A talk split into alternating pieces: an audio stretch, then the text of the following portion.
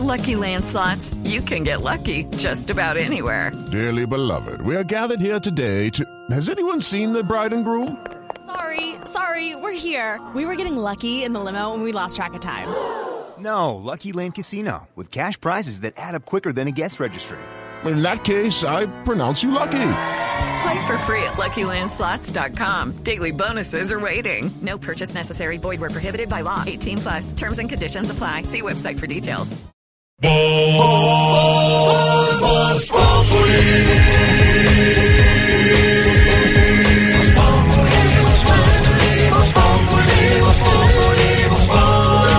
Lunes a viernes 4 de la tarde en Blue Radio.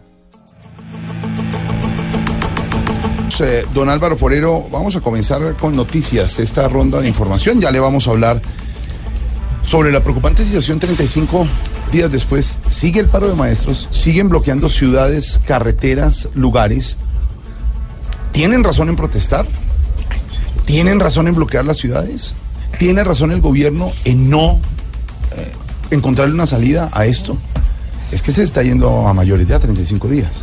Pues, Jorge, todo el mundo tiene derecho a protestar. La protesta es legítima, está aceptada en la Constitución. La pregunta es, ¿qué tal que todo el mundo hiciera lo que hacen los maestros todos los años? Parar, parar, parar indefinidamente. La realidad es que el presupuesto más grande de todos los sectores es para educación. Claro que hace falta, pero es que hace mucha falta plata en otros sectores también. Ahora Álvaro, ¿no les habían prometido aumentarles el salario? ¿No llevan seis meses sin que les eh, incrementen ese salario? Ese, ese incremento ya se hizo para todos los funcionarios del Estado eh, y la razón pues era, era no exclusivamente eh, responsabilidad del gobierno.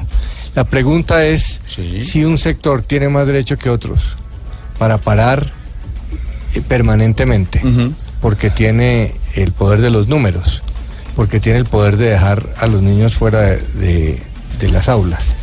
Los colombianos hemos sido solidarios con, con los maestros, pero yo creo que se está pasando la página y ya muchos se están preguntando hasta cuándo. ¿Hasta cuándo terminan los derechos de ellos y empiezan los derechos de los niños y de la gente que va por las calles y necesita transitar?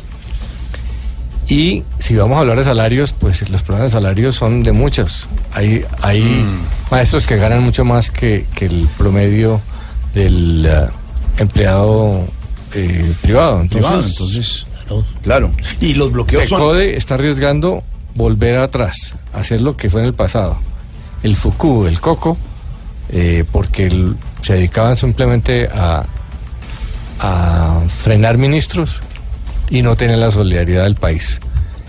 Una posición tan inflexible como esta está arriesgando volver atrás. Ahora, don Wilson eh, Vaquero, nuestro jefe de reacción de Blue Radio, la gente y nos siguen escribiendo nuestros oyentes porque, como dice Álvaro, sí, los colombianos tienen que trabajar.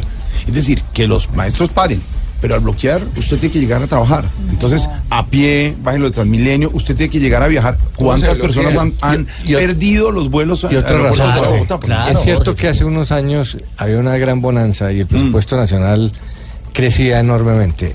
Ese no es el caso ahora. Todo el mundo sabe que la olla está raspada. ¿De dónde va a sacar plata el gobierno? Ahora, ya dijo el presidente que no hay más plata, pero también piensan algunos dónde? sectores críticos, además, ¿De de, la situación, plata, que el Dios? gobierno ha dejado alargar mucho esa situación. Ah, la ha dejado Sí, alargar mucho. eh, digamos, el- el- la posición radical, como lo señalaban ustedes, pues obviamente que genera muchas dudas y están de por medio de los derechos de los niños y de los Claro. padres de familia, pero pues obviamente una negociación no puede prolongarse tampoco indefinidamente. Eh, preocupa el tema de lo que decían esta mañana los maestros en el sentido de que no aceptaban ellos, señor presidente, el eh, tema de la mediación eh, que había solicitado el Ministerio de Educación para que interviniera la cartera de trabajo. Están sentados otra vez desde las 11 de la mañana con la ministra de Claro. Educación. Sin embargo, simultáneo a eso, como usted lo notaba, Jorge, se presentaron de nuevo marchas, bloqueos, en el caso No, de Bogotá en la calle 26, en varias ciudades del país. por Dios que... Pues ojalá se resuelva el tema. Por Dios que... Que esto no hay derecho, a que pare de esa forma. Y ellas no hay dinero. Como yo le dije, como estoy como mi primo Pacho, muy Sí. cortico. Sí, cortico de dinero. Hasta ahí fue el ofrecimiento. La situación, ¿hay posibilidad de algún acercamiento? Pues eh, vamos a ver, eh, Jorge, obviamente que hemos estado muy pendientes del tema, como le digo, en el Ministerio de Educación. Desde las 11 de la mañana se lleva a cabo esa reunión y precisamente eh, el gobierno y FECODE están en la sede del ministerio para intentar encontrar consensos que pongan fin al paro que ya está cumpliendo 35 días. Eh, esta mañana hubo también bloqueos en el departamento de Córdoba, hubo situaciones en otras regiones, en otros departamentos del país. Y bueno, vamos a ver porque el tema se está prolongando. La ventaja es... eh, digo ventaja en el Sí. sentido de lo que tienen que padecer los padres de familia y los mismos estudiantes, que ya buena parte de los alumnos, Están por en no decir la vacaciones. mayoría, salieron a vacaciones. qué alivio. Pero ese tiempo, obviamente, pues eh, como ha dicho el gobierno y además porque es el derecho de los estudiantes, se debe reponer. Lo que se ha dicho es que eso va a ser pues a final de año, ¿no? Seguramente noviembre, el mes Hasta el 23 de diciembre ya va a estudiar. La movilidad por la calle 26, la movilidad por la calle 26 vuelve lentamente, lentamente. ¿Por qué? Porque los profesores bloquean por tres horas los cuatro carriles. Cuando usted, las personas que no están en Bogotá, baja de oriente a occidente hacia el aeropuerto El Dorado, hacia la Secretaría de Educación y más abajo hacia la empresa de acueducto. Es más amplio. Claro, pero ahí se bloquean todos los carriles. todo. Ahí mantienen el bloqueo los maestros y quién los quita de ahí. Y usted tiene un vuelo, usted tiene que llegar a la oficina. Pues retrasados totalmente. Estamos Esto- Eh, eh, mire, antes de ir con eh. María Camila Wilson, le tengo a nuestro reportero estrella, Juan Caobo. Ah, está no, permanentemente con... eh, En las calles. En las calles. Con- a, ver, eh, Juan Caobo. Jorge, ¿por cuál cámara estoy? No, no, es para Blue, para La radio. situación es dantesca a esa hora. Es bastante preocupante la situación del paro de los maestros, que a esta hora se encuentran acá en la 26. Están caminando lento, Jorge. Te quiero decir que están caminando supremamente lento. Vamos aquí a preguntarle a un profesor. Espérate, voy a alcanzar, aquí un profesor para preguntarle. Espérate, lo alcanzo. No he podido alcanzarlo. Están caminando bastante lento. No, se me fue. No alcancé a preguntarle. Pero la situación hablemos con es algún bastante- profesor. Acá hay maestros. La situación es bastante. Sí, lo que dice la gente, Maestro, acercarlo. ¿cómo está usted? Buenas tardes para Blue Radio. A esta hora, Voz Populi. Sí, a ver si y toda la gente se conecta con una situación bastante dantesca. Pero todo es dantesco, Y todo no lo que estamos es- viviendo. Amigo, maestro, maestro. ¿Cuál es la situación, maestro? No, pues hermano, está, el cemento subió, hermano. No. El ladrillo también No, está- los estamos maestros de los perjudicados otros. Porque pues, todo tiempo tenemos acá las No. No, no, de esos No, no. las versiones no, de los maestros. Son los maestros los que dictan clase. demuestran- Los que dictan maestro de obra, no, ese no Sí, sí. En, ese- en ese caso tendrían que darme unos minutos mientras llego al lugar donde clase. Pero Ah, la situación, ya. la situación, ¿está usted bien vestido para el reporte en este momento? Estoy listo para el reporte. ¿Cómo está Estoy con vestido? mis botas La Machita. Sí. Tengo mi navaja multiusos. Tengo mi snorkel. Tengo mi bufandita. Tengo mi machete cachirrojo. Tengo. Tengo. Tengo un extintor en mi bolsillo. Mini extintor por si hay Ah, un mini, mini, mini, Incendio. mini incendio. Estamos listos para la situación. Acá, de hecho, traje sombrilla también porque por si llueven piedras, si llueven, está de la zona del peligro. Es bastante difícil Gracias. a esta Gracias. hora. Gracias. Ya, suficiente relleno, Sí, hasta Jorge. por relleno, cual- hombre, la información. Don Wilson, dejemos ese reportero estrella y vámonos con María Camila. de María verdad, ¿qué está Camila, sí, pasando? a, a ver qué ha pasado. María Camila, ¿cómo va el tema de las eh, negociaciones?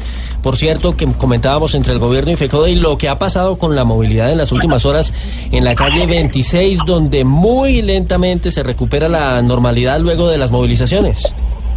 Efectivamente, Wilson, culmina ya una jornada más de manifestaciones aquí al frente de la Secretaría de Educación sobre la calle 26 con carrera 66. La Secretaría de Movilidad nos confirma que más de 10.000 maestros marcharon desde la carrera séptima con calle 32 hasta la calle 26, donde bloquearon los cuatro carriles, ocasionando demoras y la suspensión del servicio de Transmilenio. Marcharon pues hasta este punto donde finalmente se concentraron cerca de 15.000 maestros que pres- que siguen protestando, asegurando que aún el Ministerio de Educación no responde a ninguna de sus peticiones y que la mediación no ha sido efectiva. Piden puntualmente que sea el mismo presidente Santos quien se siente a negociar con los directivos de FECODE. Así no lo contaron los maestros que siguen concentrados aquí, un grupo de aproximadamente 200 maestros que siguen protestando aquí al frente de la Secretaría de Educación. El paro va hasta que la ministra de Educación y el Gobierno Nacional hagan una buena propuesta al, al Magisterio, hasta que respondan el pliego de peticiones completamente, no parcial, sino completamente. Están en desacuerdo con el mediador que ha puesto el Ministerio por sí. Yo pienso que no debe haber un mediador. Yo pienso que es hora de que el propio presidente se siente con la mesa directiva del, de FEJODE, el pacto. Ya hay normalidad en la circulación de vehículos, sobre todo en la calle 26, y también funciona perfectamente el servicio de Transmilenio. Se esperan nuevas manifestaciones para mañana y siguen más de 8 millones de niños sin clases. Día 34 y los niños de nuestro país siguen sin asistir al colegio. María Camila Roa, Blue Radio. María Camila, gracias. Situación de los maestros a esta hora sigue crítica. 35 días después, 8 millones de niños sin clase, 380 mil maestros. Se pide solución. Noticia del día, don Wilson. Tiene que ver con el eh, proceso de paso, sigue teniendo que ver porque recordemos, Jorge, que venimos de la entrega de armas, ya el 60% que se completó de esa guerrilla en poder de las Naciones Unidas. Ahora lo que se ha sabido tiene que ver con las leyes que se tramitan en el Congreso de la República, porque la que reglamentará la Jurisdicción Especial de Paz no estaría lista en esta legislatura, esto por la falta de ponentes. Sin embargo, el gobierno confía en que el proyecto será aprobado después del 20 de julio, es decir, después del receso precisamente en las eh, dos cámaras, en el Senado y en la Cámara de Representantes. Vamos a ver qué pasa porque los tiempos corren y recordemos que la 20 de JEP es junio. precisamente la columna vertebral de las garantías para la implementación de lo acordado en La Habana. María Camila Correa. El ministro del Interior, Guillermo Rivera, confía en que en la próxima legislatura que iniciará el 20 de julio se apruebe la ley que reglamentará la Jurisdicción Especial para la Paz. Lo ideal hubiese sido avanzar un poco más, pero no nos preocupa porque mm, eh, el procedimiento especial legislativo ya se prorrogó. Tenemos casi hasta final de este año para poder desarrollar en el Congreso eh, discusiones de proyectos que se van a tramitar bajo ese marco especial. Indicó que el próximo semestre será intenso y definitivo para la consolidación de la paz con la ley de tierras, la reforma política y la ley de participación ciudadana. María Camila Correa, Blue Radio. María Camila, gracias. Es el panorama. Como comienza esta tarde, hemos publicado mucha información y les tenemos una sorpresa. Escuchen esto. Dame el beso que imagino y escribiré un camino andando junto a ti. Vida, regálame por fin el beso que imagino. Dame un beso antes de irte y soñaré al dormirme. Esto es música. Esto es el beso que imagino. el nuevo. No te imaginas. Por fin buena música pones en este programa. Esto sí es una canción. Me imagino que es obviamente un artista internacional, alguien de por allá, no sé, de Estados Unidos, de pronto de Londres, cantando No, no, en es español. Camilo Cifuentes. No es Camilo Cifuentes, no. No. Entonces, ¿qué es esta delicia? Esto brother? es Eso un gran yo, ¿qué colom- es esta delicia? eh, para bailar muy ah, la música, yo pensé ah. Un gran artista que nos visita hoy. Juan Carlos Coronel, en Voz Populi, en segundos. Juan Carlos. Dame Juan Carlos. tus labios un segundo y no habrá en este mundo un momento más feliz. En Voz Populi, Servientrega presenta el mejor día del padre.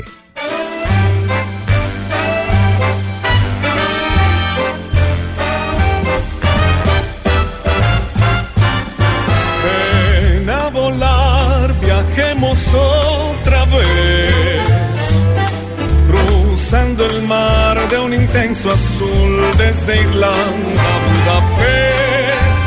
Anímate, volemos otra vez.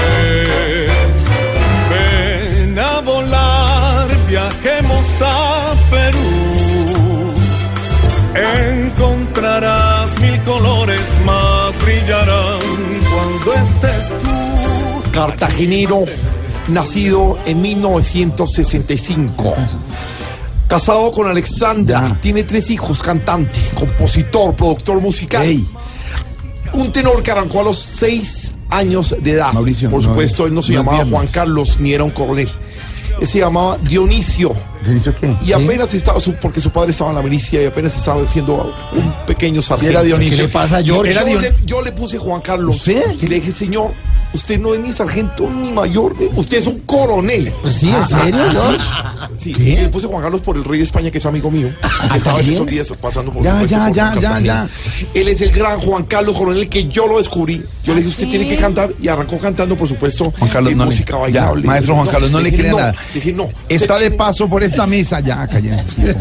Nuestro gran amigo Juan Carlos Coronel eh, viene promocionando su disco, es que es muy bueno. Se llama Lenguaje Universal. Se llama Ven a volar, ¿no? Ven a volar, el clásico de 1900, bueno, 50 y algo de Sinatra, Come Fly With Me, y es mi versión de los hechos, con la Big Band Jazz y la Orquesta Sinfónica de Los Ángeles, en Capitol fue hecho este disco. Tiene mucho para contarnos, entonces le voy a proponer una cosa. Ok. Se viene viernes para Voz Populi. Eh, contamos el cuento, cantamos, le hacen eh, Festival Vallenato y al final es protagonista de nuestra radionovela, Juan. Perfecto, estoy listo. Usted diga, ustedes son los generales. Y los generales, pues más jerarquía que un coronel. Así que estoy listo. Está muy bueno el disco, muy recomendado aquí en Voz Populi. Entonces, viernes, Gracias, nos perfecto. confirmamos qué fecha. Gracias. Juan Sí, Carlos sí. Coronel, director Por musical, favor. ¿cómo le suena esto? Suena, suena excelente. A mí que me molestan acá porque digo que, que el reggaetón, que el reggaetón es todo con la misma base, pero si yo fuera, si yo fuera un cantante de reggaetón, sentiría mucha envidia de esta música, de, de, de poder cantar así. De poder cantar. Además de, además de todo. Juan. Juan Carlos, me siento muy contento porque Juan Carlos fue mi maestro en un reality que hicimos en la televisión No nacional. eso que hace Sí. quedar mal a Juan Carlos. es, un- es una gran persona, un gran Gracias. amigo y qué no música tan bonita. nada. Gracias. Estaba en paro ese maestro porque usted. Juan Carlos, comprometido viernes. Pero déjeme decir una cosa. Cortecito 13. Oiga esto. Oiga, tiene que ver con nuestro tema del día. Oiga, Pero Juan, total. próximo viernes o el otro. Estaremos aquí, confirmado. El gran Juan Carlos con esto. Qué honor para mí. Esto es New York, New York, escuche.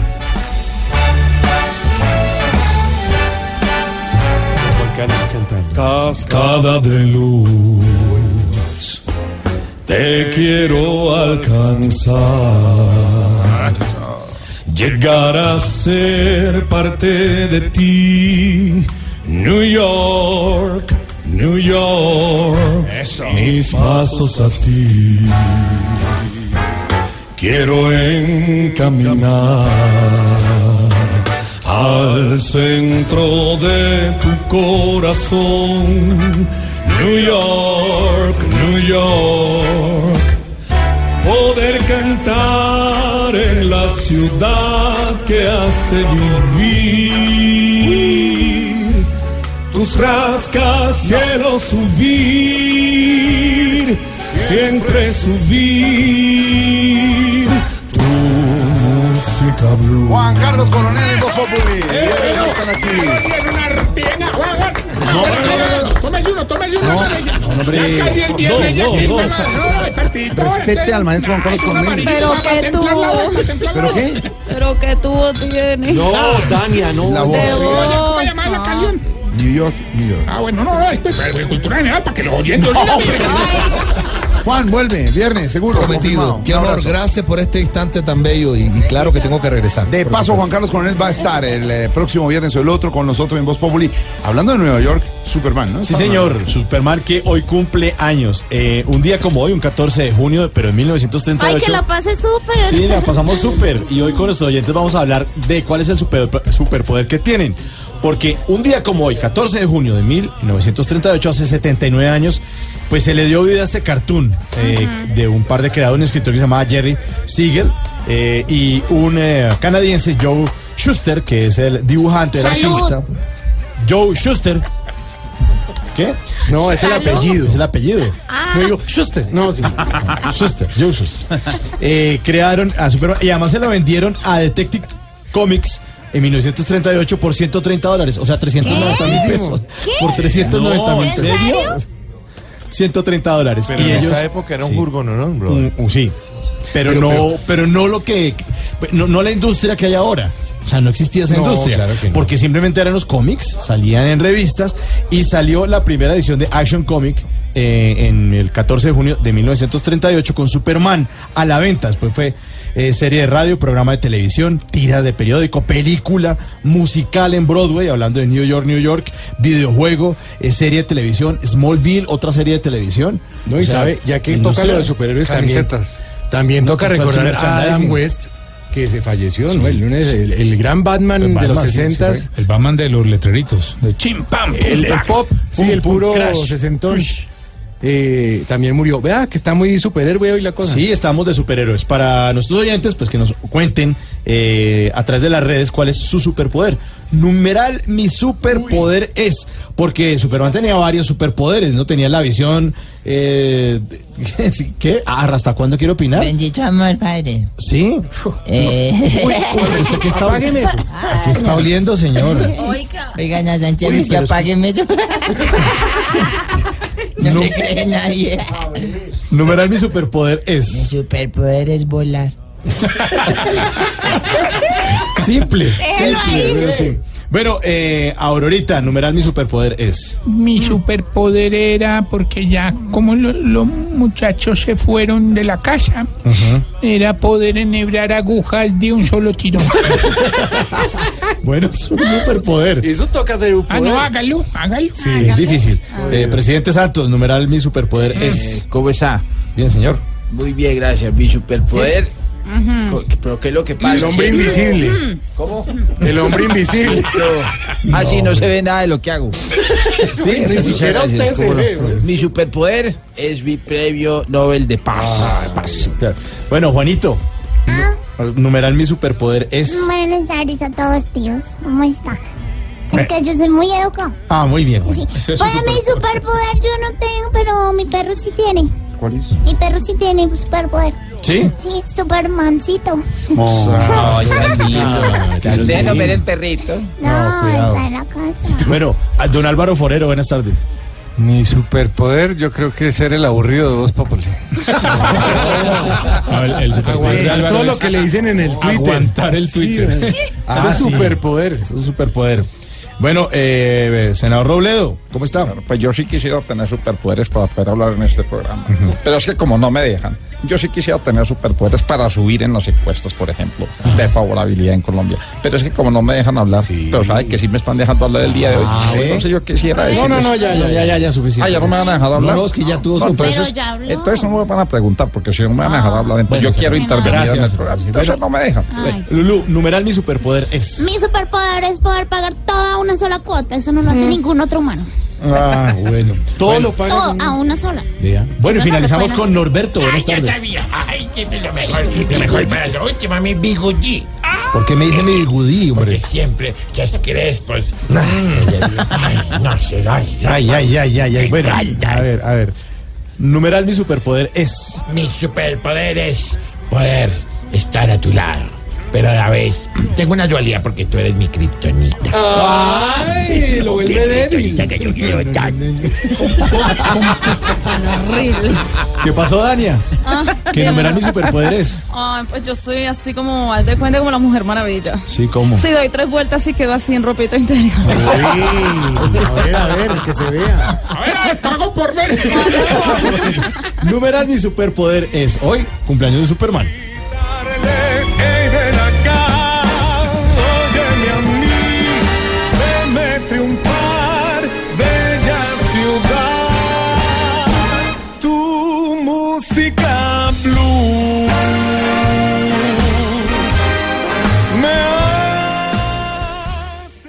Jorge Alfredo Vargas es Voz Populi. Con Wilson Vaquero, el reversazo, señor. Jorge, el reversazo tiene que ver con las revocatorias, porque el Consejo Nacional Electoral, basado en inconsistencias, según argumenta ese organismo, devolvió a uno de los comités promotores de la revocatoria de Enrique Peñalosa las cuentas que fueron radicadas ante esa entidad. Aunque la decisión podría retrasar el desarrollo de la consulta, solo afecta a uno de los tres comités que promueven la salida del alcalde. Hoy, eh, contradictoriamente o paradójicamente mejor, están siendo radicadas otras 30 mil firmas. Marcela Puentes ha estado muy pendiente de lo que pasa en el Consejo Electoral. El Consejo Nacional Electoral devolvió las cuentas que fueron radicadas por el Comité Promotor Unido. Revocamos el mandato del alcalde mayor de Bogotá, teniendo en cuenta que no cumple con los requisitos para ser certificadas por parte del Fondo Nacional de Financiación Política de esta entidad. Son en total 15 las observaciones que hace el Consejo Nacional Electoral a este informe que fue radicado el pasado 18 de mayo. Este requerimiento hace que el comité deba presentar nuevamente el informe antes de que se pueda llamar a las urnas, lo cual retrasa la consulta de revocatoria. Sin embargo, solo afecta al comité en cuestión que ya radicó las firmas ante el Este miércoles el senador Jorge Enrique Robledo y el representante Germán Navastalero están radicando otras 30 mil firmas que empezarán a ser revisadas por la Registraduría Nacional. Marcela Puentes, Blue Radio. Marcela, gracias. Las revelaciones, don Wilson Vaquero. Alrededor del eh, mundo de la justicia, Jorge, eh, y las está haciendo la Fiscalía en torno al modus operandi de la polémica fiscal de Justicia y Paz, Hilda Janet Niño, quien fue capturada hace muy pocos días por sus presuntos nexos con paramilitares. Esta exfuncionaria, según las autoridades, habría utilizado a su esposo para crear toda una red de corrupción con la que favore- favorecía a narcotraficantes y a personas relacionadas con la SAUCE. Lo último de la audiencia que se ha conocido, Catalina Vargas, buenas tardes. Así es, Wilson, muy buenas tardes. Fueron en total dos camionetas Toyota y 400 millones de pesos los que la fiscal Hilda Janet Niño recibió por parte del paramilitar Orlando Villa Zapata con el propósito de que no fuese desvinculado a la ley de justicia y paz. Lo señaló la fiscalía en la audiencia de solicitud de medida de aseguramiento contra varios de los cómplices de la funcionaria. De acuerdo con los investigadores, fue por medio del abogado de Villa Zapata, Juan Carlos Restrepo, y Milena Díaz, esposa del narcotraficante, que la fiscal Niño pudo recibir este soborno. No obstante, detrás de toda esta red de corrupción también se encontraba el esposo de Hilda Janet Niño, conocido como Gustavo Adolfo Calero, quien en al menos cinco oportunidades ingresó a la cárcel La Picota para cumplir con citas eh, con narcotraficantes y hablar de los Dichos paramilitares eran ubicados a través del sistema ESPOA de la Fiscalía y posteriormente contactados por Calero. En una de esas oportunidades estuvo reunido con Eduard Cabotelles, alias Diego Vecino. Adicionalmente, la Fiscalía solicitó medida de aseguramiento contra estos cuatro implicados, especialmente la de medida de aseguramiento de la fiscal y su esposo, ya que se comprobó que los indicados tenían la intención de huir del país y radicarse en Estados Unidos a final de año, ya que se comprobó que adquirieron una casa en Miami, Florida, avaluada en 490 mil millones de dólares. Catalina Vargas, Radio. Catalina, Gracias, gracias, por la información. Estábamos en ese tema, don Mauro. Sí. Ese es el tema de noticias, pero hay un tema que tienen que alistar bolsillo los colombianos. Sí, señora, ¿qué tema le ponemos cuidadito? Y que tiene que ver con el bolsillo, Mauricio, es el de la prima que se tiene Ah, que pagar sí. Ay, a los trabajadores domésticos. Las empleadas domésticas, digamos, la gran mayoría, pero aplica, por supuesto, para hombres y mujeres. El plazo vence el 30 de junio, así es que preste usted atención, amable oyente, porque la liquidación tiene que hacerla con base en el salario mensual que usted paga. Esto, la prima equivale a la mitad del salario mensual. ¿Y el que no pague? Obviamente, pues... eh, tiene que ser objeto, por supuesto, de sanciones. Es decir, a- se- la, la persona presenta la denuncia ante el Ministerio de Trabajo y vienen las sanciones necesariamente. Así es, tiene porque si toca pagarle, sí. Claro, efectivamente, es una obligación que tienen todos los empleadores. Entonces, en el caso de quienes trabajan por días, pues se hace la liquidación con base en los días trabajados en el semestre. Repito, es medio salario mensual, pero se calcula con base en lo corrido del El semestre. Quienes trabajan por días, pues los días trabajados durante el semestre y su equivalente. 30 de junio el vencimiento. Sí, señor. Y al que no pague, el gobierno le va a meter su buena planchada. Por eso a este tema hay que ponerle mucho Cuidadito. Cuidadito. Cuidadito, cuidadito. Que la empleada normal también se merece el premio por su pequeño jornal. A ella les toca muy berraco. Cuidadito con la prima, pa' que la sin disimulo.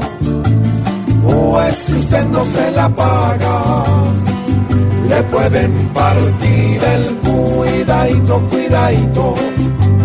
No se vaya a aprovechar de la que a usted realmente le tiene lindo el hogar. No se haga el güey. Consígnele la plática. No saque tácticas nuevas. o es por bajarse la plata. Le pueden bajar las cuidadito, cuidadito. No se vaya a relajar, que es mejor pagar a tiempo en unos meses llorar. Como para otras cosas si tiene. La plata de su empleada no la lleve a otras rutas que el día menos pensado se lo lleva, pero el cuidadito, cuidadito, mejor empiece a ahorrar, porque a la hora del pago bien lo pueden enyardar con una multa que pudo evitarse al consignar. ¿Qué pasó? ¿Qué le pasó? Pero muy bueno, pues les falta, les falta, o sea, hermano. Cuando uno ¿Cómo dice, que que, que la plata de la empleada no la lleve a otras rutas, que el día menos pensado le lo lleva, pero el no, No, lo dice, pero-. Entonces uno ahí digamos, incompleto. Digamos, la información la está la fragmentada al Va a seguir receptor. haciendo el análisis ¿Qué es para lucirse frente a Juan Carlos Coronel y a la gente que nos acompaña No en el Oye, auditorio. Juan Carlos, bueno, no sé si te has dado cuenta. Y en el auditorio, la gente que está. Juan Carlos está ahí. El auditorio lleno de gente. Cuando ve que los invitados que se van. No, ya. Pues Camilo Está viene a imitar a. Jorge, de verdad. Ahora, Camilo, hermano, ponga de serio, hermano, respete al Y señor usted director. viene a burlarse de la gente. No de nadie, ahorita lindo mi corazón.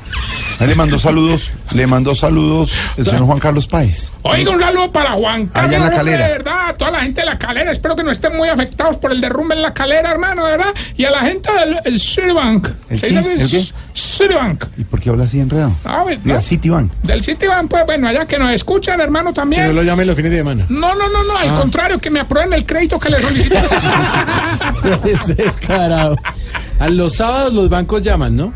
Señores, no, que pero- deben pero mire 20 que mil El pesos. que le mandó saludos, llama. el que le mandó saludos, Juan Carlos Páez, eh, fue uno de los líderes de la, cade- de la calera Álvaro, el derrumbe que se presentó hace algunas horas en la ampliación de la calera donde pasan buses escolares, donde pasan Todo. personas que están bajando con sus familias a trabajar. Pero ¿sabe cuál es la mala noticia para la carretera La Calera, Jorge? Que pasarán años antes de que la mejoren, porque el día que La Calera tenga una vía de cuatro carriles, por ejemplo, Sería lo máximo. estando tan cerca de Bogotá, se va, se construirían cientos de miles de residencias afuera y se llevaría el predial más costoso de Bogotá. Sería una competencia enorme para la ciudad Para la porque ciudad. ese predial le llegaría a la calera y no a Bogotá. O sea que ningún alcalde le va a meter un peso. ¿Una mano eso? Ah, ya, ya. Vea Don que, Wilson. que, que injusticia, no, antes la calera era de rumba y ahora es de rumba. La Oiga, señor, fue es más, salud. Ya, no tome Se la puso de la, la represión, don Wilson, la represión. La que se da en Venezuela, como ha ocurrido durante los últimos casi 80 días, Jorge, que ya Otra llevan las Venezuela. manifestaciones. Eh, hay varios Wilson puntos de Vaquero, ¿qué concentración. llaman? Señor eh, presidente. ¿Cómo estás tú? No vino Silvia presidente. Patiña hoy. Eh, vi- viene ahorita más tarde. ¿no? Tarde. Patiño. Ella es la única que me Patiño, cae bien. Patiño, para que tú sepas. Patiño. Tú eres como, ¿cómo, es tu nombre? Wilson Vaquero, señor. Wilson Vaquero. Para que ¿Que me, lo va a bloquear? también lo tengo bloqueado y bloqueada a todos. Wilson Vaqueros y Vaqueras que si están en el Twitter. ¿Mm? Déjelo Para hablar. que sepas Muy tú. bien. Bueno, da tu noticia, pues. Presidente, pues tiene que ver con lo que ha dicho la OEA, que ha confirmado una reunión de cancilleres para tratar el tema de su país el próximo 19 de junio. Como decíamos, todo esto en medio de la represión que en las últimas horas deja por lo menos 30 lesionados solamente en el, plan- en el plantón que fue convocado para el día de hoy. Santiago Martínez en Caracas. Hola, buenas tardes. Cinco puntos aquí en la capital venezolana estaban dispuestos para realizar por 12 horas el llamado plantón. Sin embargo, la Guardia y la policía desde muy temprano rodearon al menos cuatro de ellos y durante las últimas horas han dispersado cada vez que los opositores intentan cerrar la vía. Una acción que ya generó lesionados y asfixiados. El balance lo ofrece hace pocos minutos el parlamentario José Manuel Olivares. 28 heridos por perdigones, 12 asfixiados por gas y también informo en el metropolitano hubo 12 heridos por perdigones, entre ellos el diputado Rafael Guzmán, quien tiene tres perdigones en su cuerpo porque estaba acompañando esa protesta. Por otra parte, en el contexto internacional, los cancilleres de la OEA retomarán el próximo 19 de junio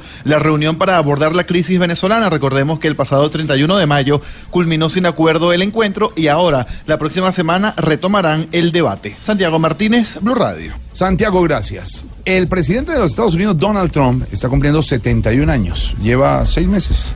¿Será que Superman? Como presidente de Estados Unidos. Acaba de llegar a vivir a la Casa Blanca su señora, la primera dama. Está ¿Hasta viviendo en? Nueva York. Y le costaba una millonada al fisco estadounidense que la señora estuviera en Nueva York. La trajeron se y hablan. ya compraron las cortinas y los tapetes. Viva aquí. Tiene 71 años. ¿Tiene por qué celebrar hoy Trump, don Álvaro? No mucho, Jorge. Él al- cuando cumplió 100 días dijo que no sabía que iba a ser tan difícil gobernar. Pues claro, eso sí se lo sabemos todos que le iba a costar trabajo. Y le ha ido realmente peor de lo que esperábamos. Las crisis no lo han dejado un solo minuto. Todo el día se habla de que no va a terminar el periodo. eh, no ha tenido logros ni legislativos de ningún tipo. Le han obstruido sus medidas. Y en términos de popularidad, porque un populista lo que hace es todo por, por la plata, no, sino por los votos. Y está regular. Eh, las encuestas dicen que no tiene una aprobación superior al 37%. Entonces, pues eh, no le ha ido bien. Sin embargo, ahí va. El mundo se aguanta sus mentiras, sus fantocherías, sus excesos y nadie le, le puede hacer nada y el mundo terminó aceptando que pues el señor es como es. No tiene mucho para celebrar el señor Trump hoy, Hoy en no, su hoy no fue un cumpleaños. día número- fácil en el No. tema de orden público, ¿no? Dos tiroteos. Dos tiroteos, señor. Dos tiroteos, cinco muertos. un senador, uno cerca Virginia. Washington, que Sí, tiene señor. implicaciones de algunos congresistas. El de Virginia y el de San Francisco. Cerca- cerca, eso es sí. pegado a Washington. Pegado, Sí, es y el otro en San Francisco. De, Exactamente. de cumpleaños. Sí, señor, de cumpleaños. No, no, Aquí tenemos su discurso ¿Ah, de sí? cumpleaños, sí, pero está traducido al estilo Voz Populi.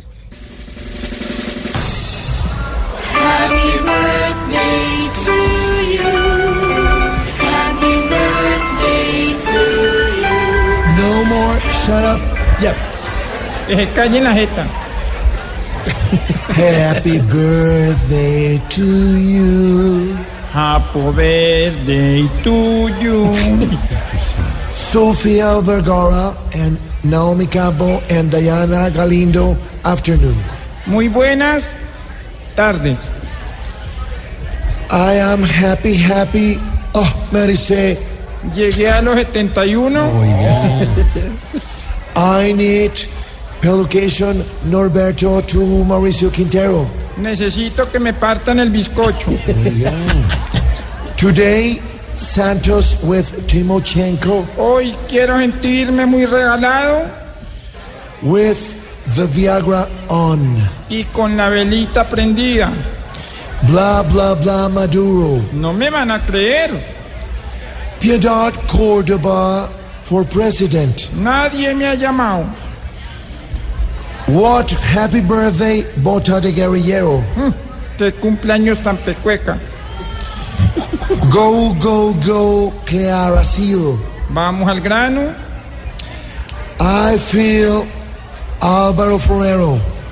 Me siento un poco viejo. Oiga, hombre. But I am Jorge Alfredo Vargas. Pero soy incansable. Bye bye. Hasta luego.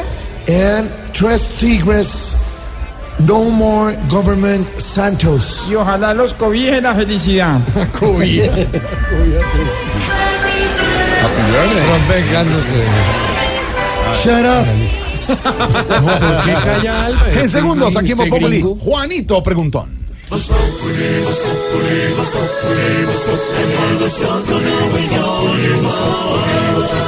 En Blue Radio. Voz Populi es la voz del pueblo. Momento para Juanito Preguntón en Voz Populi. Juanito preguntaba con deseos de saber las cosas que en Colombia no podía comprender. Juanito tiene dudas que queremos aclarar y una buena respuesta de seguro va a encontrar. Mm, mi pregunta es sobre el fliglosa- fliglosato. ¿Fliglosato? Flat- Ay, bueno, es para mi tío Juanito. Ahí voy. Para contestarle, Juanito. Ahora los gringos. Ay, stop. Ahora los gringos piden nueva fumigación. Dígame si no es malo para la población. Juanito, a mí particularmente no me gusta la fumigación aérea. El problema, y es lo que señalan los gringos, es que durante el gobierno Santos retrocedimos en lo que se había logrado erradicando cultivos ilícitos. Esos cultivos ilí- ilícitos son el motor del narcotráfico y el narcotráfico es el motor del conflicto. De eso se alimentaron las FARC y los paras, de narcotráfico, y eso empieza con los cultivos ilícitos. Los gringos han metido miles de millones de dólares tratando de reducir los cultivos ilícitos en Colombia. Lo habíamos logrado y mientras se negociaba la paz volvieron a crecer de manera dramática esas extensiones. El general Naranjo, vicepresidente de la República hoy en Mañanas Blue, palabras más, palabras menos, dijo les vamos a pedir que en un año evalúen si estos procedimientos en los que el gobierno cree de erradicación y sustitución de cultivos funcionan, entre otras porque ya no están las FARC y ya no están en armas. Eh, Hay que tomarlo entre paréntesis porque allá quedan disidencias de las FARC, ELN, Clan del Golfo, BACRIM y muchas organizaciones de narcotráfico dicen que hasta unos carteles mexicanos han llegado ahora a Colombia. El proceso de fumigación tiene que hacerse, y en esto no puede haber duda, pero de ninguna manera cerca de parques nacionales, áreas protegidas, ecosistemas vulnerables, centros urbanos y zonas de frontera. Ya tuvimos un incidente con Ecuador. Ojalá lo que dice el general Naranjo funcionara. Ojalá pudiéramos evitar la fumigación. A mí personalmente no me gusta la fumigación y di una batalla a brazo partido para que nunca se fumigara en los parques nacionales naturales. Hay que esperar a ver qué pasa. Quedó notificado el gobierno. La presión de los gringos es dura. Esto no son los tiempos de Obama. En los tiempos de Trump no hay tolerancia con la narcoeconomía, con los narcocultivos, con las narcodisidencias, con las narcoguerrillas, ni con los narcosistemas. Ahí quedamos advertidos, Juanito. Ojalá no tenga que volver ese proceso que dejó sin duda amarguras y sinsabores en Colombia. Ay, ojalá. Hágale chuchu. Juanito, muchas gracias por venir a preguntar. Mañana a esta hora te volvemos a esperar.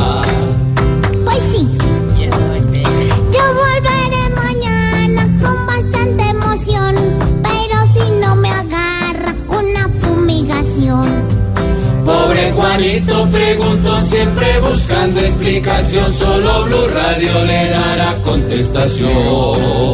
En segundos, Silvia Patiño, lo que no es Voz Populi desde Cuba, Bad Barita. Aquí nos tomamos el humor en serio. Voz Populi, la caricatura de los hechos.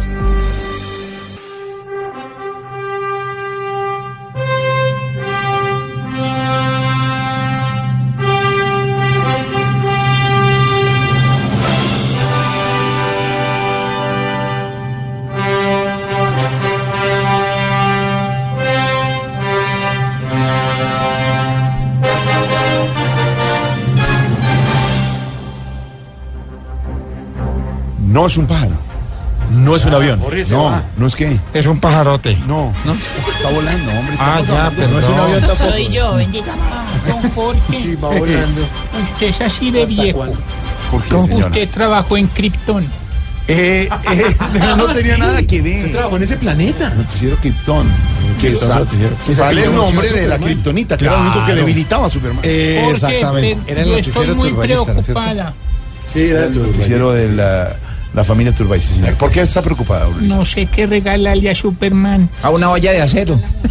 Una capa en crochet le quedará.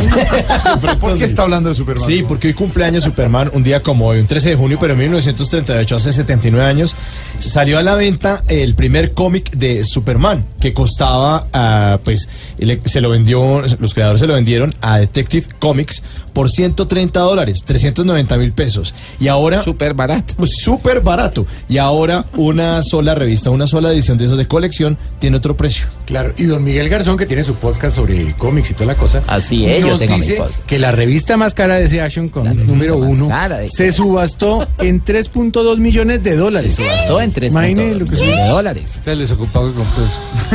No, pero hay coleccionista. gente que le gusta. Hay gente que le gusta. No se gane a Miguel Garzón. Miguel lo hubiera comprado, exacto. Superpoderes. Hoy nuestro oyente nos cuenta cuáles son su- sus superpoderes. Numeral, mi superpoder es Lulu. Lizeth Muñoz, mi superpoder es detectar que el suelo necesita un abrazo y dárselo. O sea, se debe dar Se cayó. duro. Kevin Santos, mi superpoder es sobrevivir y llegar temprano a trabajar con tantos bloqueos de maestros. Soy campesino, mi superpoder es llegar los sábados a mi casa como Superman, con los calzoncillos por Mire encima. quién llegó a la Llegó cabina. Lex Luthor. Llegó a el editor No internacional es un pájaro. Miguel Garzón. No es un pájaro. no. O yo su Más nombre. bien medio avión. ¿Cuál es su superpoder, don Miguel Garzón? Uy, yo creo que clonarme para estar en muchos lados al tiempo y poder hacer varias cosas al mismo tiempo, yo creo que ese es, y no solamente el mío, el de muchos colegas, el de muchos periodistas. Despida como despide siempre sus informes. Eh, Miguel Garzón, Blue Radio. Miguel Garzón, Blue Radio. Y en la caja de los cómics. En la caja de los cómics. Estoy Exacto. entrevistando a Superman. estoy Díganos algo que no sepamos de Superman. Eh, que arrancó como villano. ¿Sí? ¿Así? Arrancó como villano. eh, fue basado, yo el... Eh, Schuster, lo, lo- los primeros bosquejos eran como haciendo un fisicoculturista que no tenía capa eh, en, el primero. La S se la inventaron después porque no se iba a llamar Superman, sino Superhumano. Después lo acortaron para el Superman y e iba a ser un, un villano que realmente no tenía todos estos superpoderes, sino podía era como saltar y querían era como exaltar la belleza y todo lo- lo fuerte que podría ser un ser humano, pero sin llegar al punto de volar o tener rayos X. Y esto ya fue apareciendo con el paso del tiempo, pero arrancó como villano, como muchos superhéroes. Detalles de Superman. Volando nos vamos con lo que no es Voz Populi, Silvia, hoy. Bueno, lo que no es Voz Populi. Todas estas semanas se ha hablado de la salida del ministro de Defensa, Luis Carlos Villegas. Sí, hombre, además porque le dieron la gerencia de la reconstrucción de Mocoa. Exactamente, entonces en algún momento se habló de que se, se quedaría con la gerencia de la reconstrucción de Mocoa, que saldría del ministerio. Cuando le preguntaron varias veces, muy molesto respondió que había que esperar. Y eso es como que un no lo podían Superman. estar sacando del ministerio, exactamente. Sí, y no lo- Pues sonaba un nombre, Ah. el del exfiscal Alfonso Gómez Méndez. ¿Y qué pasó? Pues parece que ya no va el exfiscal Alfonso Gómez Méndez, que el que se queda es Luis Carlos Villegas. Pero las fuentes de lo que no es Voz Populi nos han confirmado que Alfonso Gómez Méndez tiene una posición clara. A mí el presidente me ofreció este puesto, me ofreció el ministerio, entonces que me llame alguien y me confirme que ya no voy. Ay, lo, lo dejaron colgado la brocha y nadie Sí, lo llamó. y na- Y nadie él estaba listo, lo ha tenía llamado. invitación para cóctel y todo. para Claro, estaba listísimo, estaba perfecto, ya estaba preparado. la pinta y A todo. ver qué iba a hacer con todas las fuerzas militares. Hola. ¿No era que Y era entonces- técnico en Medellín? Si alguien comenta el tema en la casa del niño, están oyendo, por favor que llamen al exfiscal, eh, que estaba estudiando, además nos dicen el arte de la guerra. Y el tema le gusta mucho Todo el tema de las fuerzas y militares, estaba pero- listo para hacer el último año de gobierno de Santos, el Ministerio de Defensa, que alguien le diga que no. Se quedó vistiendo Santos. Bueno. Qué, qué bueno. Ah, oye, presidente, Muy bien, muy bien, Silvia. Lo que no es bueno, muy bueno. Bueno, ahí está. ¿Qué pasó con el ex eh, Oiga, sabe, a propósito de movimientos políticos y todo ese tema, el que todavía no se decide si se va a lanzar o no a la candidatura, a la carrera presidencial, es Juan Carlos Pinzón. Pero Mm. le tengo dos datos. El primero es que reconoció que las fuerzas militares, la capacidad de las fuerzas militares en Venezuela ha crecido tanto que no es ni siquiera comparable con el número de fuerzas militares que hay en Colombia. Le preocupa mucho este tema al uh, exministro de Defensa y ex embajador Juan Carlos Pinzón. No, Silvia Patiño, dice que las fuerzas militares de Colombia pues nunca se han preparado para tener una guerra con un país vecino, con un país hermano.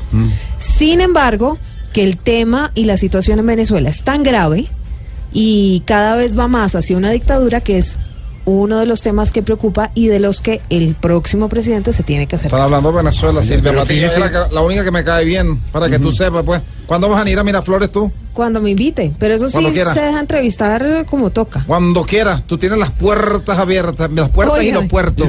Pero sabe que mientras tanto, mientras se decide el exministro y ex embajador Pinzón sobre si se va a lanzar o no, ¿sabe dónde va a ir a parar? dónde? Al Parque del Oso Yogi, a Yellowstone. ¿Por qué? Sí, señor. ¿De? Mientras, eh, pues no de guardabosques, pero se va con la familia a unas vacaciones, a un paseo al Parque de Yellowstone. Vacaciones. Allí estará pensando, analizando Hola, qué es lo que va a hacer. Hola. Hola. Y bueno, Respeto con la la- tranquilidad, la tranquilidad del parque de Yellowstone, pues se le dará la sabiduría para decidir si se presenta o no a la presidencia. Hola, soy yo Gibson. Hola, Bubu. Así se va a llamar. Silvia, noticias hasta ahora, el castigo. El castigo, pues el Senado aprobó en último debate un proyecto de ley que castigará hasta con ocho años de cárcel a los candidatos y gerentes de campaña que cometan delitos electorales. Liz Jurado.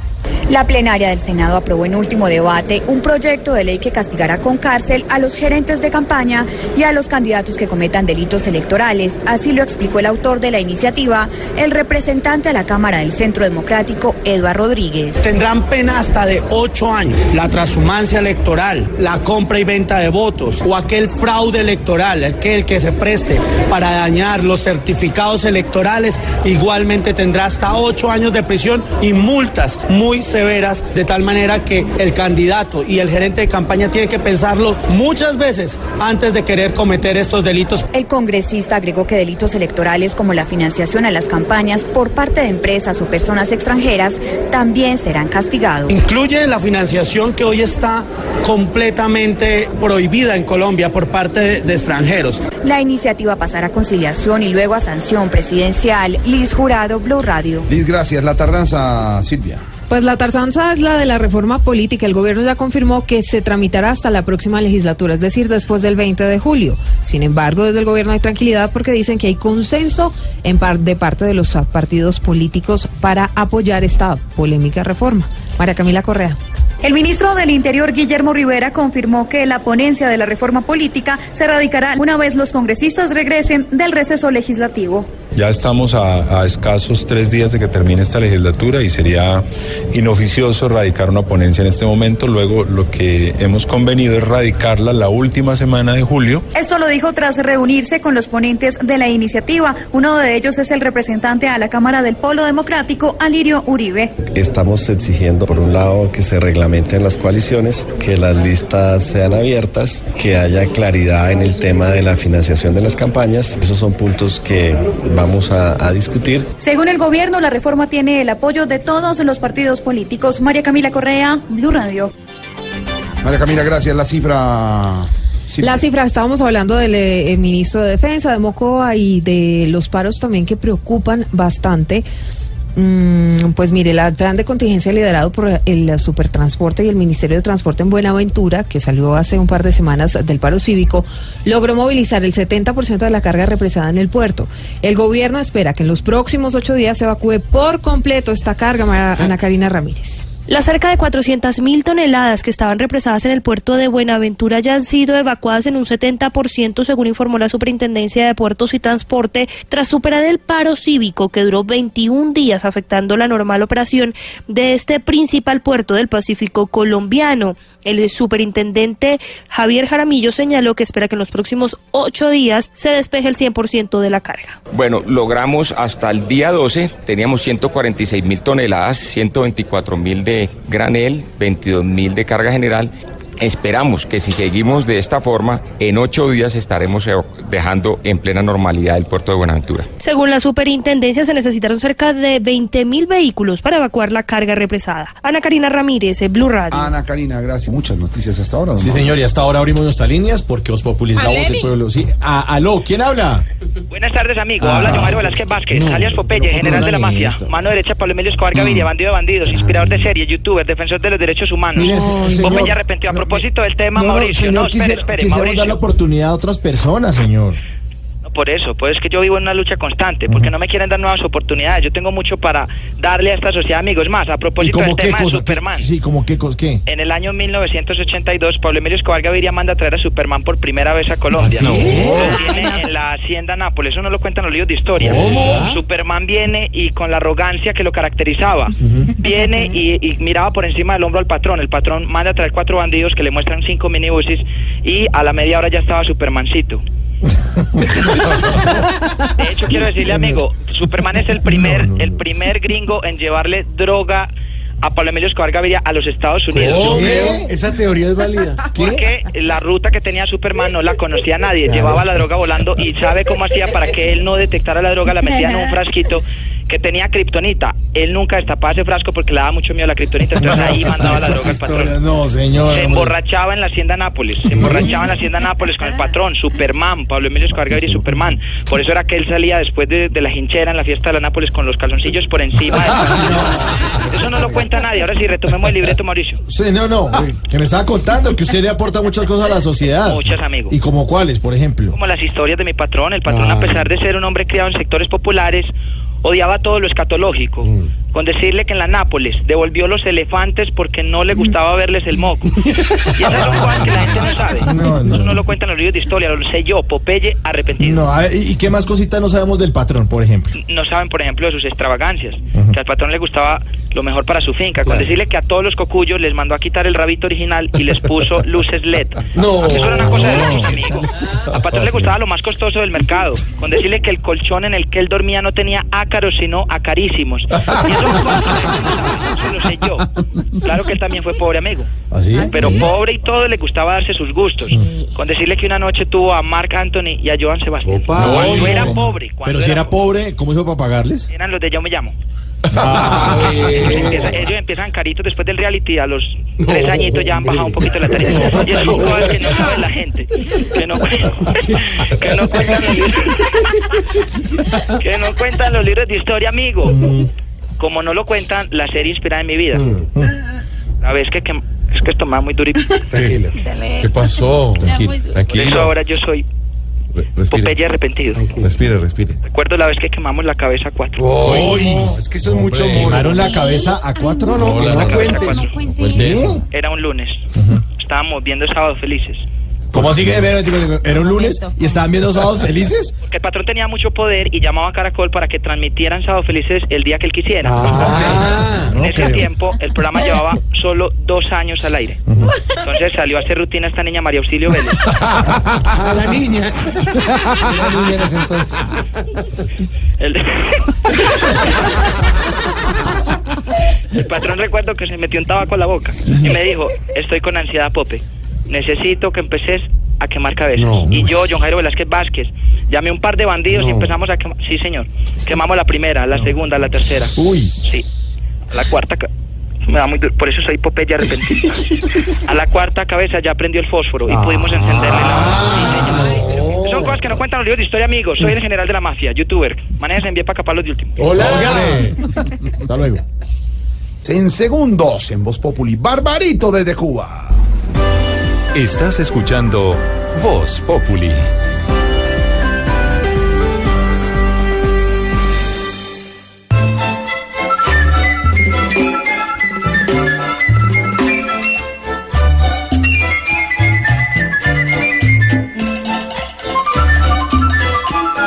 Música que identifica las- nuestro contacto con Barbarito en Cuba, Barbarito. ¡Espere, que volá! Bien, Barbarito, venga, le cuento, estamos de, estamos de fiesta en Colombia porque comienza hoy la gran final del fútbol profesional colombiano. Sí, sí, ok. Le voy a contar, Barbarito, a usted a todos nuestros oyentes. En el estadio de Palma Seca se enfrentan el Deportivo Cali y el Atlético Nacional. Oye, mucha suerte para la gente azucarera de Deportivo Cali. Qué bueno que sepan su Qué gran recuerdo le tenemos, porque es una ciudad totalmente salsera. Exactamente, y Nacional de Medellín. Mira tú, también, eh, bueno, lo mejor para cualquiera de los dos equipos. Espéreme, Barbarito, que Dale, tengo, dale, dale, tengo comunicación hasta ahora con Joana Quintero, que lo quiere mucho. Usted está desde Cali, desde Palma Oh, cómo, bueno. Paola, ¿cómo estás tú? No, Joana, Joana. Hola, Barbarito. Bueno, Con Joana saludo, Quintero. Bueno, también manden un saludo a Mauricio Quintero, que también No, nos... hombre. Bueno, a Joana. todos, oye, mucha suerte, mucho HD para la gente del Deportivo Cali. Joana, todo listo para la final de esta noche desde Cali. La nuestra transmisión aquí Blue Radio. Situación y ambiente hasta ahora para la final. Bueno, Jorge Alfredo, en este momento ya aproximadamente unas 10.000 personas han ingresado aquí al estadio del Deportivo Cali, ubicadas en las tribunas de Oriental y Occidental, inhabilitadas las localidades de Norte y de Sur. A las 7 de la noche será este partido, el número 250 entre Deportivo Cali y Atlético Nacional. Las victorias del cuadro azucarero son 98, las de Nacional 86. Además, hay 65 empates y la última victoria del conjunto verdolaga de visita al Deportivo Cali fue en el año 2014 cuando lo goleó tres goles a cero. Además, aquí en este estadio donde estamos ubicados ya eh, los compañeros de Blue Radio, pues el Atlético Nacional no ha podido ganarle al Deportivo Cali. Se registran seis enfrentamientos, cinco victorias para los caleños y un empate. Listo, Joana. Servicio informativo de Blue Radio con todas las incidencias del partido Cali Nacional. Desde que Palma- sí, ahora estamos No, acá no, del no. camerino. la, ¿Cuál la- camerino de qué? No, del Nacional. No, no tiene nada que ver. No, no, como que no está en hermano, camerino. vamos, hoy vamos a poner el 50% del campeonato. ¿Y el otro en cuenta? En el domingo, el domingo que es la final, ¿cierto? No sé si la ves dividir, ¿cierto? No sé, digo yo. Ay, no, no, Barbarito, ¿cómo vamos? prácticamente ya de lo mismo. Ya, deje a Barbarito. ¿Cómo vamos, Barbarito?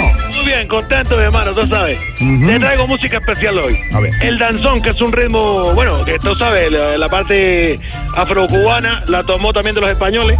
Y este hermoso danzón, danzón barroco con el gran Orlando Maraca Valle. Oye, un gran flautista. eh, son tres hermanos, dos están en Japón, tocan saxofón, uno, de, uno toca trompeta, y el flautista que es el gran Orlando Maraca Valle. Y esto que se llama danzón barroco. El mejor flautista que puede dar La Habana, aquí está.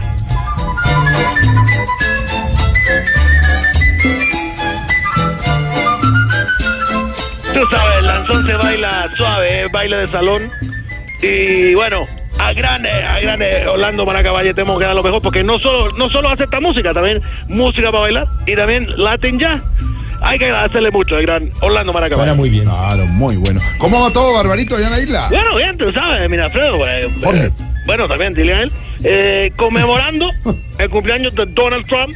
Mm, Bueno, claro, que- que yo te digo una cosa. ¿Cuál es la diferencia entre conmemorar y celebrar? A, a ver, eh, Barbarito, celebrar a- a- aplica, digamos, para lo alegre, conmemorar un poco para lo triste, ¿no? Diríamos. Ok, bueno, ya te entiendo. Entonces, bueno, bueno, sí, estamos conmemorando. Barbarito. Ay, Barbarito. Lo decía Álvaro Forero hace No, unos minutos. No hay mucho para celebrar para Donald. Trump. Don Álvaro Forero, usted conoce a don Álvaro, ¿no? Lo- oh, sí, bueno, tú le dices, ¡Aparito! Y él eh, piensa que es de La Habana. Ay, no, él es Barbarito, Barbarito. Pero entonces está cumpliendo años Donald Trump. eh, Sí, sí, bueno, tú sabes, en Estados Unidos hoy está cumpliendo 71 años, ¿verdad? Eh, la, la lleva difícil, la lleva difícil. Sí. Pero de Cuba le van a mandar la, tú sabes, la parte esta de los orgullos, la serpentina. Sí. Eh, de México le van a mandar lo que se llama las piñatas mexicanas, tú sabes que son divinas. Claro. Y de Corea le van a mandar la bomba. No, no. No. Semejante cumpleaños bomba que vaya. Oye, a propósito de México. Sí, señor. Todos los mexicanos también eh, agregaron a Trump al, al Facebook por su cumpleaños, mi hermano. ¿Así? ¿Eso para qué? Eh, para escribirle en el muro. No. ¿Cómo te queda la... Es increíble, es increíble que usted le saca Increíble, la chispa, le La saca chispa. el apunte, el chascarrillo a cualquier situación. Ya, ¿no? ya, ya, así es, así es. Mm. Mira, mira, danzón barroco del gran flautista mm, Orlando Maracamay. Con la palmita y mira.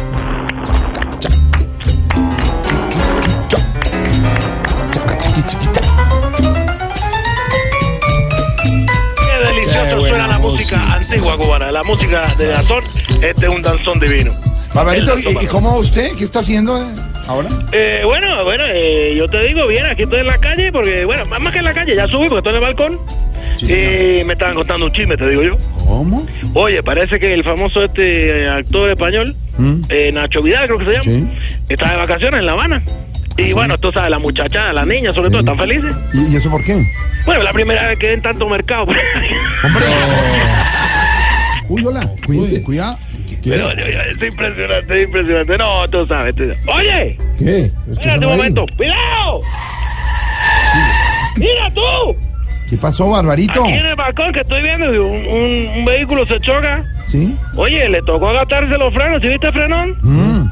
Pero ese conductor está dichoso, se ríe de ¿Cómo va a estar dichoso? ¿Por qué? Y hace mucho no comía pasta. No, hombre. Mira, No. sale humo. Eso ya no es chascarrillo, eso es a tres bandas un chascarrillo. Uy, uy, que chacarrillo, chacarrillo. Mira, mira esa flauta de Orlando Baracabal. Qué vuelto.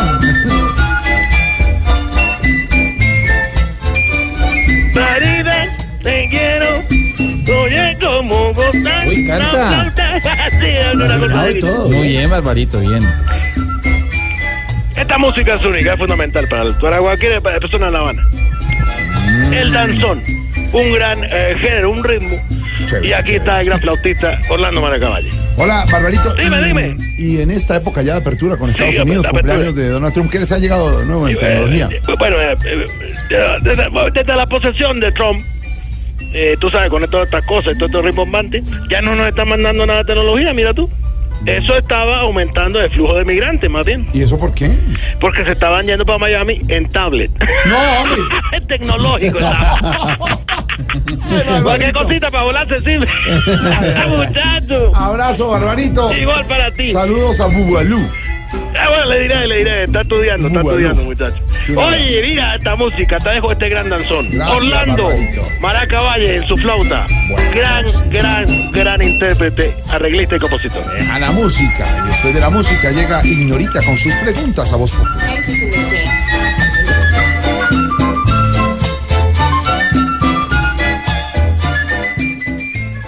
En Blue Radio disfrutamos Voz Populi. Ay, sí me sé, pero en Voz Populi no puede faltar su tintico, sí me sé. Con café Águila Roja. Tomémonos un tinto, seamos amigos. Pero que sea águila roja. A ver, tome su tintico, sí me sé. Ay, sí me sé. ¿Y qué se estará preguntando? Ignorita.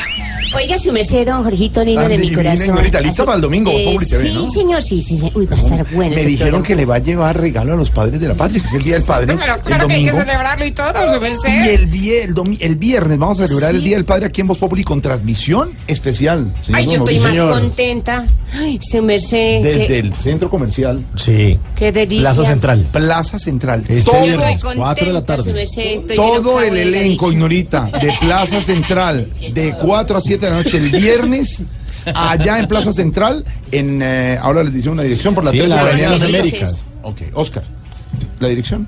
Es calle 13 con carrera 65 más o menos. Ahí estaremos, de 4 a 7, celebrando el Día del Padre en Voz Populi. Y el domingo, en Voz Populi TV, Ignorita le va a llevar regalos a los padres A de la los padres de la patria, sí se me sé. Ignorita, antes de su pregunta. ¿Qué me van a dar a mí? Silvia Ay, Patiño no. nos tiene una información importante, Silvia.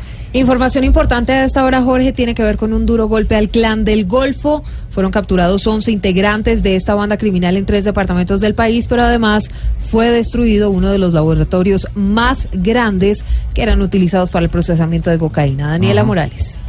Las operaciones se llevaron a cabo en Barranquilla, Santa Marta y Cartagena, donde fueron capturados 11 miembros de una banda que estaba al servicio del clan del Golfo para el transporte de droga hacia Europa y Estados Unidos. Al respecto, el mayor David Felipe Ciro Patiño, comandante del Gaula en esta región del país. dedicada al tráfico internacional de estupefacientes.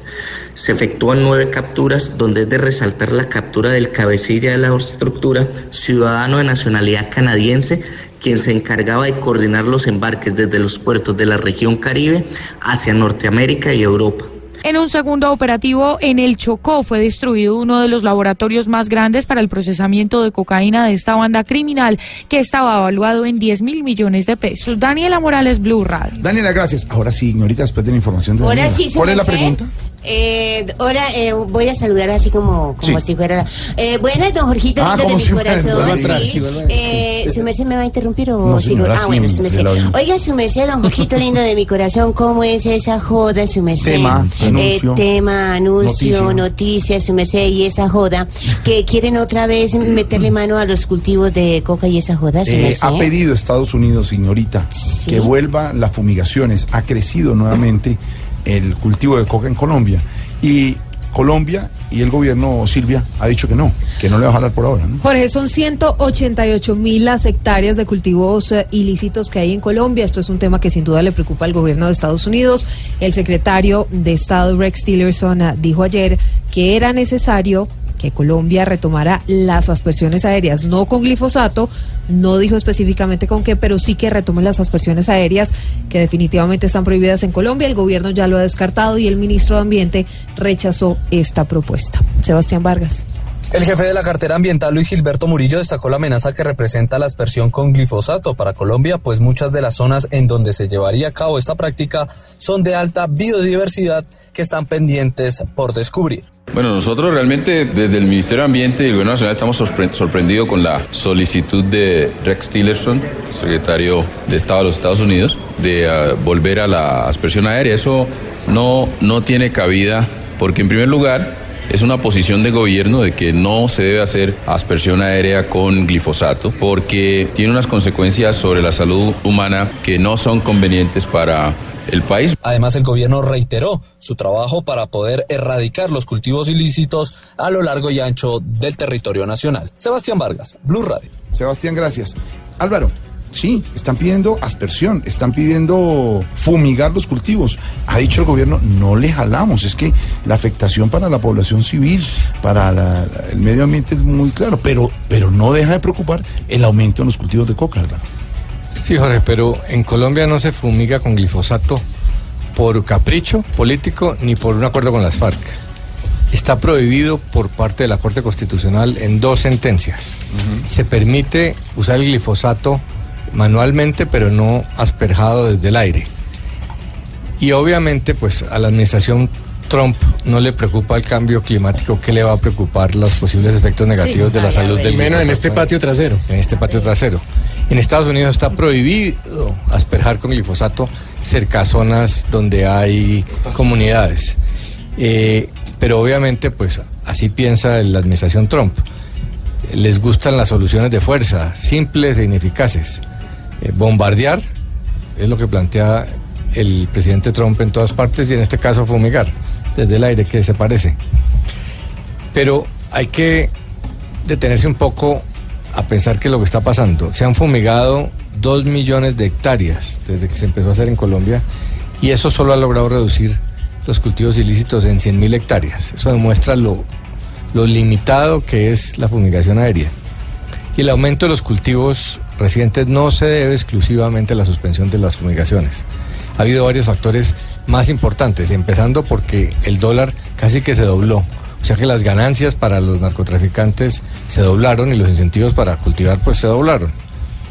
También es cierto que con la expectativa de que luego del acuerdo de paz el gobierno iba a subsidiar a, a los campesinos por, por sustituir cultivos, pues se dedicaron a, Pero no buena idea. a ¿Se aumentarlas. acuerda que los cambiaban de una zona a otra? Los que estuvieran en la en, en esa operación no eran de la misma zona para cuidarlos y Claro, le decían siembren que, que aunque no la recojan, después viene el Sí, gobierno y le reconoce les Eso es cierto. platica, sí. Pero la otra realidad que se nos olvida es que en Colombia se fumiga, se fumigaba por aire porque no se podía hacer por tierra. Las FARC atacaban a los eh, erradicadores manuales. Eh, asesinaban erradicadores y policías. Ahora se está pensando es porque se puede hacer.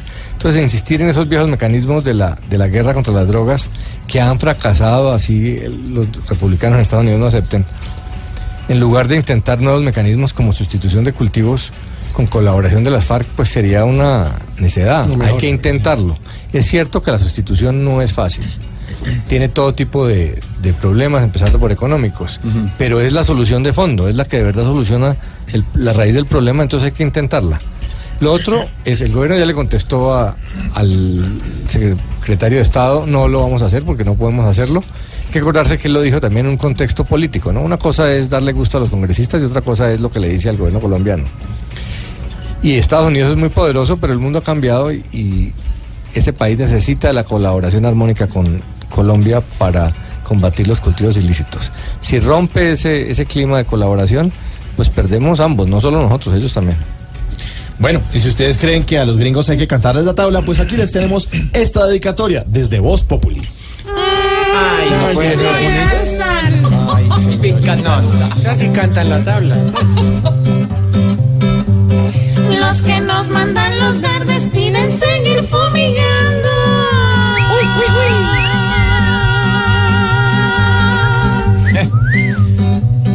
Pa' que los malos recuerden que es Trump el que está mandando. Uy. Es que si del aire tiran ese veneno tan fuerte.